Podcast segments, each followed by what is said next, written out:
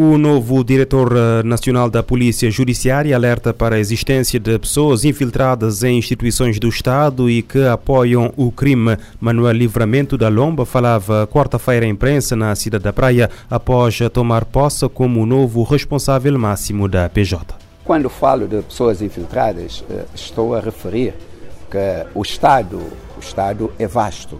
Não devemos eh, vocacionar essa palavra do Estado apenas numa direção. Nós temos várias pessoas que trabalham, que nós, eh, basta ver várias vezes que as pessoas são condenadas, que as pessoas são uh, uh, indiciadas por alguns crimes. E depois há ventilações. Nós temos que, que dar consciência que o crime, quem comete o crime, não é por ser, ou seja, cometendo ou não o crime, não é por ser magistrado, não é por ser polícia, não é por ser uh, qualquer pessoa que trabalha no Estado, mas está, tem a ver com o ser humano. E o crime, nós temos que pensar no crime tanto no crime desde o tráfico, do consumo, de influências, de, de corrupção. São vários os catálogos dos crimes que nós podemos evidenciar isso. O novo diretor nacional da PJ direciona, direciona as baterias para o combate ao tráfico e consumo de drogas como principais causas da insegurança em Cabo Verde. Um grande problema que nós temos neste país é o problema da, da insegurança. A, insegurança, já dissemos, que tem uma causa. A maior causa da insegurança neste país é o tráfico e o consumo de drogas. Isto são situações, é uma causa que leva ao, aos crimes contra património, aos crimes de roubo com, com violência contra pessoas, tão chamado caço-bote, que apoquenta e põe em causa a liberdade das pessoas, o que nós não devemos pactuar, o que nós devemos ser implacáveis na sua resolução. Melhorar a investigação criminal e reforçar o combate à criminalidade organizada e transnacional, em particular o tráfico de drogas, é o que espera a Ministra da Justiça, Joana Rosa, da nova Direção Nacional da Polícia Judiciária. Trabalhar a parte que tem a ver com a prevenção e a investigação criminal, contribuir para a melhoria uh, daquilo que, é o, o, uh, que, são as atribuições da Polícia Judiciária do ponto de vista de intervenção, da articulação com o Ministério Público, com a Polícia Nacional também, e melhorar a própria investigação criminal para que possamos é, ser um dos atores fundamentais no combate à criminalidade transnacional, a criminalidade organizada, designadamente ao tráfico de drogas, puderam ver a, a, forma como foquei a necessidade de se combater o tráfico de drogas. Associado ao tráfico de drogas, temos lavagem de capitais e a outros crimes também conexos Manuel da Lomba substitui Ivanilde Mascarenhas na direção nacional da Polícia Judiciária após eh, a admissão da nova da anterior direção menos de um ano após tomar posse. Nos Estados Unidos, uma mulher norte-americana de 28 anos foi condenada a 26 anos de prisão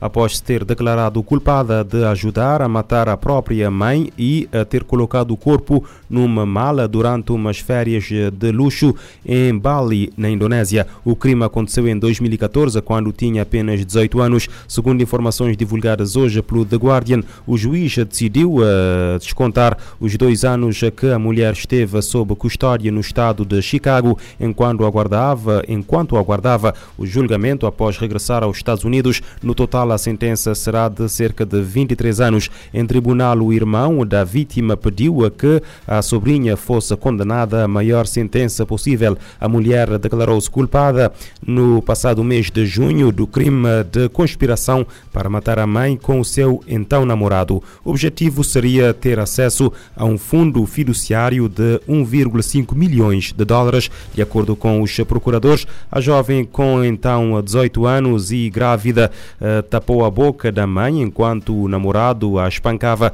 com uma fruteira num quarto de hotel. Após o crime que terá sido planeado durante meses, esconderam o corpo numa mala e colocaram-no dentro de um táxi.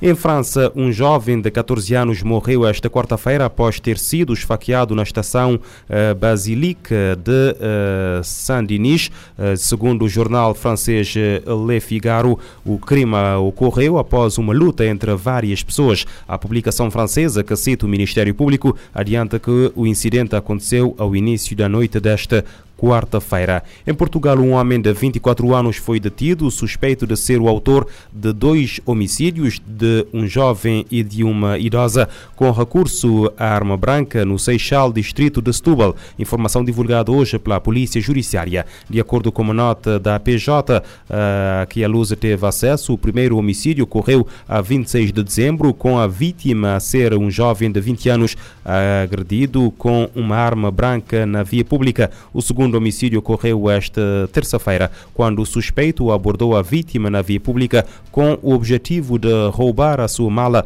tendo no decurso do roubo desferido várias facadas que causaram a morte.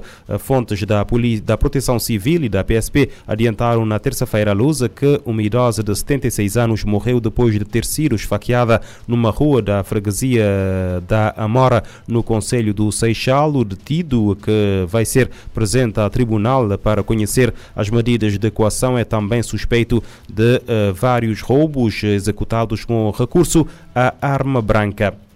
Os combates intensos entre o exército sudanês e as forças de apoio rápido correm o risco de chegar às bases da ONU no leste do país. O alerta é do chefe da missão no Sudão da Organização Internacional para as Migrações. O conflito no Sudão, que já dura mais de nove meses, deslocou 7 milhões e 400 mil pessoas das suas casas. Em entrevista para a ONU News, Peter Kioy compartilhou a frustração por não conseguir chegar aos milhões de civis em necessidade urgente de assistência humanitária.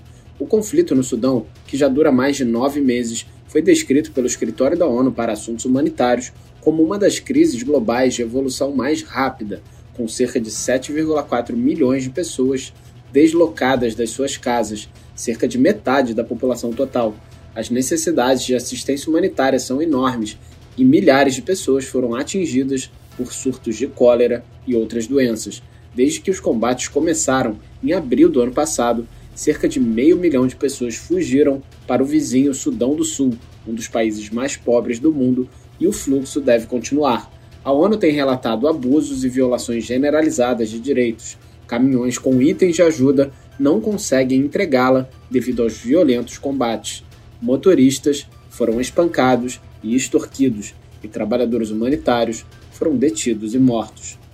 Falando de Porto Sudão, na parte oriental do país, Peter Kioy falou sobre a situação perigosa que o povo sudanês enfrenta e sobre os trabalhadores humanitários que tentam apoiá-lo.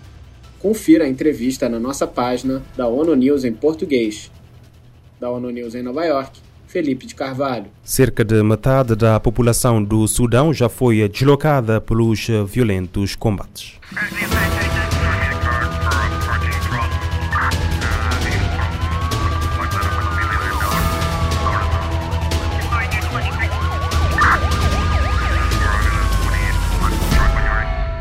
Pode ouvir e subscrever este programa em radiomorabeza.cv, no Spotify, Apple Podcasts, Amazon Music, Deezer e em todas as principais plataformas de podcast.